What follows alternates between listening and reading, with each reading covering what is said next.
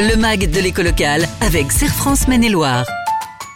Serre France, entreprendre ensemble. Bonjour à tous et bienvenue dans votre Mac de l'éco local sur Oxygène Radio et sur Angers Télé. Nous sommes en compagnie, comme d'habitude, comme toujours, de Michel Besançon, le directeur général de, de Serre France dans le Maine-et-Loire. Bonjour Michel.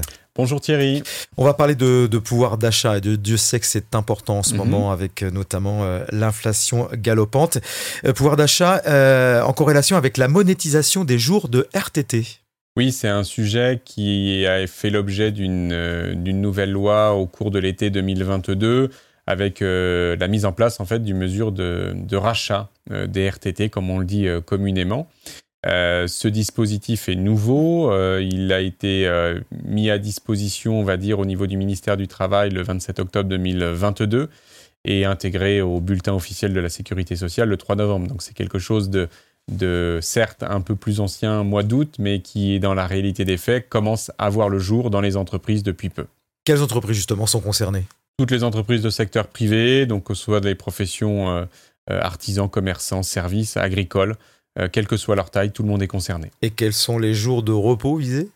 Eh bien, les jours de repos visés, notamment pour 2022, euh, concernent les RTT depuis le 1er janvier 2022, mhm. mais qui seront monétisés après le 16 août 2022 et ce jusqu'au 31 décembre 2025.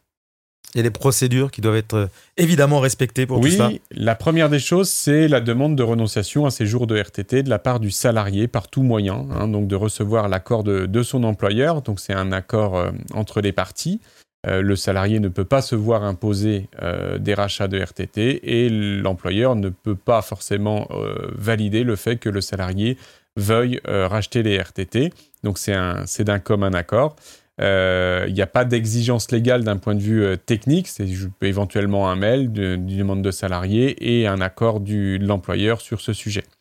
Hein, donc en cas de contrôle, l'employeur devra être en mesure de fournir des documents formalisant la demande du salarié et évidemment son acceptation.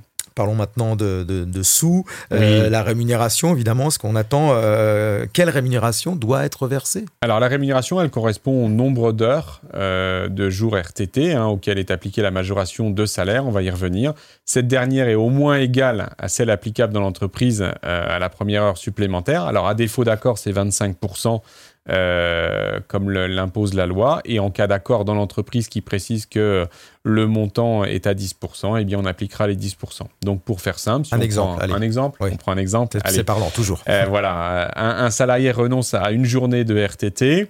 Euh, une journée, c'est 7 heures, même si on peut avoir une application du nombre d'heures différentes. Eh bien, le taux horaire, si le taux horaire du salarié est de 15 euros, eh bien, on va majorer ces 15 euros euh, fois 25% et euh, fois 7 heures, ce qui fera une journée de RTT payée 131 euros 25. C'est très clair, merci. Dernière chose, Michel Besançon, quel est le régime social et fiscal applicable? Alors c'est quelque chose d'important parce que c'est aussi extrêmement intéressant pour le salarié. La rémunération du, de, rachat de RTT bénéficie de la réduction des cotisations salariales et l'exonération d'impôts sur le revenu. Donc j'ai envie de dire c'est fromage et, dessert. Euh, c'est-à-dire que dans la limite de, de 7500 euros, eh bien, euh, le salarié qui aura donc ses rachats de RTT aura à la fois une majoration pour euh, les heures à 25% ou à 10%, et de l'autre côté, se verra verser du net hein, dans l'esprit avec, en plus de ça, une exonération de l'impôt sur le revenu. Et puis après, pour les entreprises qui euh, ont un effectif inférieur à 20 salariés, eh bien, il y aura une déduction forfaitaire sur les cotisations patronales qui s'appliquera.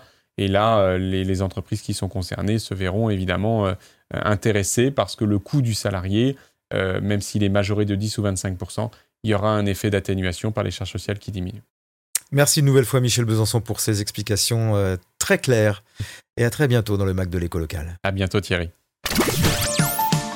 Le MAG de l'éco locale avec Serre France Maine-et-Loire. Serre France, entreprendre ensemble.